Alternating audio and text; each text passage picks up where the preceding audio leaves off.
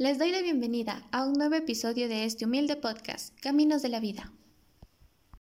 Donde tenemos un espacio para compartir opiniones y sentimientos, buscando la estabilidad emocional de todos nuestros oyentes, porque nos gusta todo de ti. Hoy hablaremos de incitación a conductas dañinas. Les saluda Luis Rodríguez. Y Valerie Pazmiño. Juntos les acompañaremos en este episodio. Comencemos. La incitación a conductas dañinas afecta principalmente a niñas, niños y adolescentes por contenidos que descubren a través de Internet, y esto puede afectar a su salud e integridad física. Para comenzar, necesitamos la opinión de especialistas. Por esa razón contamos con la presencia de Eneida Mendoza, psicóloga que nos contará de qué trata esta incitación a conductas dañinas y cómo ayudar a un niño, niña o adolescente que se hace daño. Saludos, gracias por la invitación. Con gusto responderé sus dudas. Con respecto a la incitación a las conductas dañinas, eh, existen varios tipos de conductas, ¿no? Pueden ser las suicidas o las autolesivas. Eh, dentro de esto de las autolesivas, eh, hablamos también que esta es una forma que algunas personas tratan de afrontar el dolor como una forma de liberarse los sentimientos negativos y expresar sus emociones fuertes. Es una forma de canalizar todo lo que sienten, de lo que piensan a través de una lesión física. Pero debemos tomar en cuenta que no es la mejor forma de canalizar, ya que se hace daño a sí mismo. Entonces esto, por esto es el momento en la incitación a estas conductas, ¿no? Eh, también con respecto a cómo identificar eh, si una persona eh, se hace daño, pues realmente eh, se puede observar eh, dentro de las conductas autolesivas, puede haber moretones, ¿sí? porque suele pasar que cuando están en un momento de mucha ira, suelen golpearse, golpear la pared también, se puede ver en sus manos, también es en la forma de de cortarse, eh, esto puede ser en las muñecas, en las piernas, en el estómago, ¿sí? Y mucho más de, de observar, porque muchos adolescentes suelen ocultar su cuerpo y claro, eh, no se puede identificar mucho por, por el hecho de que ya son grandes y tanto las personas que están a cargo, sus padres, no pueden verificar eh, si realmente tiene algún daño físico. Se ve mucho más en su comportamiento, ¿sí?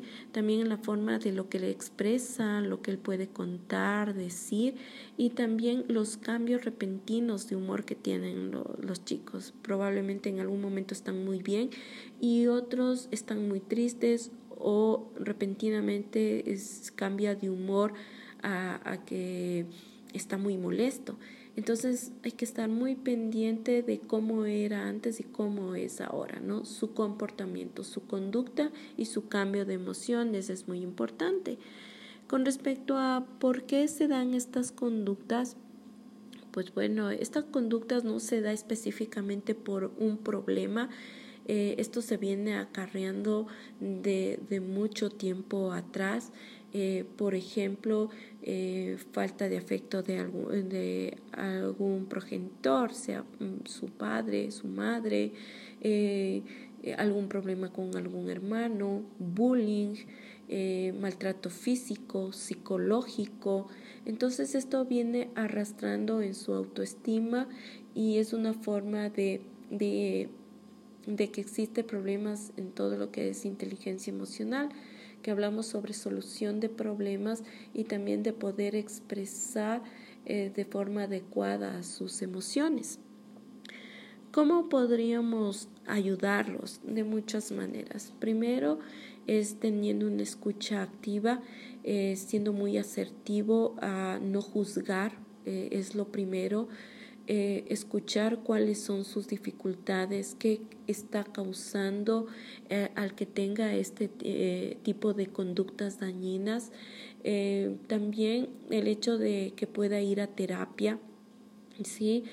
si hay una persona que le pueda guiar, acompañar de mejor forma, diciendo que pueda ir a, a terapia psicológica y también no solamente la persona eh, en sí, como decir, el, paciente, ¿no? Que vaya a terapia, sino también su familia, una orientación familiar o también es mucho mejor una terapia sistémica que se trabaja con todo el núcleo familiar. Esa es una parte muy importante de las personas que les podríamos eh, ayudar de una forma adecuada. Bueno, muchísimas gracias por, la, por las preguntas y saludos cordiales. Muchas gracias por toda esa información. Continuamos con la opinión de una madre de familia, quien nos dará una nueva perspectiva del problema. Mayra Montalvo, cuéntenos, ¿cómo se sentiría si su hijo o hija tienen estas conductas y cómo piensa que podría prevenirlas? Mucho gusto con todos. Un placer poder participar. Em, como bien es cierto, como padres, en el, en el caso de que somos padres, no hay un conocimiento previo. Nadie nos enseña a ser padres en realidad. Y en nuestro afán de, de hacer lo mejor por nuestros hijos, siempre buscamos darles una buena educación, inculcar valores tanto en el, en el hogar como en el colegio eh, en mi caso puntual, yo siempre he buscado una educación integral.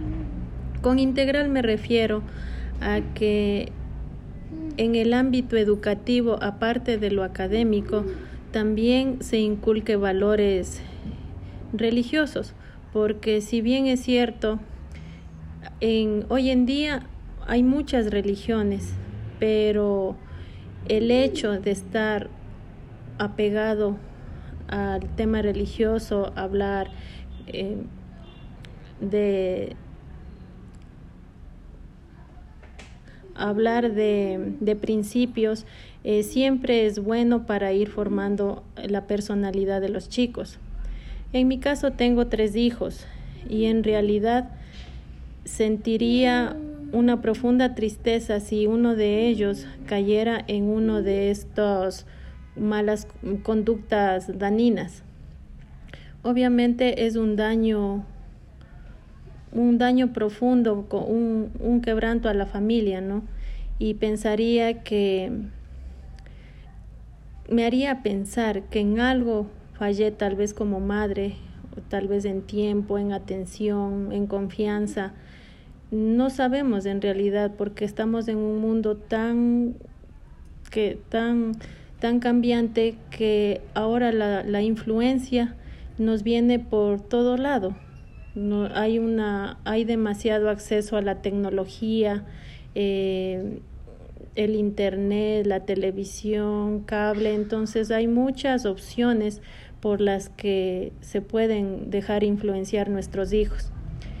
Tomando en cuenta esto, deberíamos tratar de prevenir de alguna manera pienso que el compartir con nuestros hijos, en darles un buen ejemplo, en, somos, somos profesionales obviamente ocupados que, que a veces en este, en este mundo tan alocado que estamos carecemos de tiempo, pero tal vez el poco tiempo o mucho que les demos a nuestros hijos tendría que ser de calidad de ganarnos la confianza, de darles, eh, no olvidarnos que nosotros no hace mucho pasamos por, por esa misma edad, por esas mismas inquietudes, por, por esa misma curiosidad de saber qué se siente o qué o, o cómo será el, el experimentar cosas nuevas, ¿no? Entonces, de pronto el compartir, el abrirnos, en contar anécdotas o experiencias nuestras de nuestra juventud con nuestros hijos, de pronto nos ayuda a acercarnos un poquito más, abrirles nuestro corazón, a que ellos sientan la confianza de contarnos sus, sus sus dudas, sus experiencias y ayudarnos a compartir. De pronto compartiendo con nosotros mismos los podemos ayudar a, a quitarse esas dudas, a, a quitarse esa necesidad de experimentar. Eso pienso yo que de pronto podemos hacer para lograr de alguna manera solventar el tema de de, de no dejarles caer o dejarse tentar por alguna de estas malas conductas o conductas que van a, dañar eh, la personalidad y también físicamente como espiritualmente a nuestros hijos. Gracias. Lindas palabras. Gracias por colaborar. Por último, tenemos como invitado a Javier Jaramillo, joven de 19 años que actualmente está comenzando sus estudios universitarios. Queremos escuchar tu opinión sobre la incitación a conductas dañinas y qué harías si una persona cercana a ti tiene estas conductas. Hola con todos, qué gusto poder participar de su podcast. Bueno, con respecto a la primera pregunta eh, sobre qué haría si una persona cercana a mí tiene este tipo de conductas, eh, considero que en este tipo de situaciones lo primero que deberíamos hacer es ser empáticos. Claro, deberíamos ponernos en el lugar del otro para tratar de entender su situación y sus problemas, porque es fácil juzgar a las personas sin analizar qué es lo que piensan, lo que sienten y ese tipo de cosas. Y bueno, aparte de ser empáticos, considero también importante conversar con ellos, conversar con las personas que están sufriendo problemas, porque es parte importante de la conducta humana la comunicación. Yo creo que sin comunicación no se llega a nada. Debemos aprender a comunicarnos, comunicar nuestros sentimientos y nuestras emociones también. Y hablando de emociones, creo que si yo tuviera una persona cercana que empiece con este tipo de conductas, lucharía para que esta persona pueda aprender a controlar sus emociones, porque parte importante de nuestra conducta radica en el control de nuestras emociones. Personalmente considero que no todas las personas tienen esta capacidad para poder controlar sus emociones y tampoco tienen la misma capacidad para poder dar cara a esos problemas, para lidiar con los problemas, porque problemas que son pequeños para mí pueden ser súper gigantescos para, para ti. Entonces depende también del tipo de persona con la que hablamos. Con respecto a la segunda pregunta sobre mi opinión de la, de la incitación a conductas autolesivas, Considero que incitar o promover este tipo de conductas no son adecuadas. Y considero que no son del todo adecuadas porque tarde que temprano terminan generando impactos sobre otros. O sea, no solo te afecta a tu cuerpo y a tu mente, a pesar de que estás dañando tu mente haciendo esto, también puede afectar a otros porque otras personas saben lo que tú hiciste o lo que estás tratando de hacer. Entonces, es como un círculo vicioso del que es muy difícil salir. No sé, la verdad, pero considero que si una vez que empiezas con esto, necesitas de ley tratarlo, necesitas de ley conversarlo con alguien y tratar de solucionarlo, porque una persona que empieza con este tipo de conductas necesita cambiar para poder continuar con su vida normal y poder llevar los problemas que aparecen en la vida cotidiana. Yo considero que los problemas también juegan parte importante para eh, la incitación a este tipo de conductas eh, autolesivas.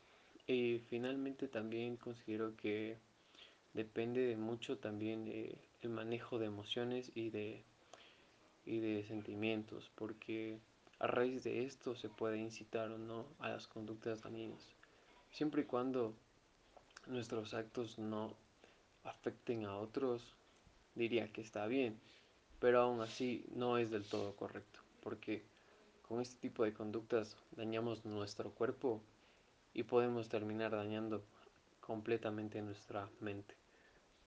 Gracias Javier, es importante la voz de la juventud. Después de escuchar a nuestros tres invitados, conocemos más del tema y tenemos nuestros propios puntos de vista. Es importante nuestra salud mental y no es difícil ayudar a las niñas, niños y adolescentes a evitar estos peligros que se encuentran en Internet.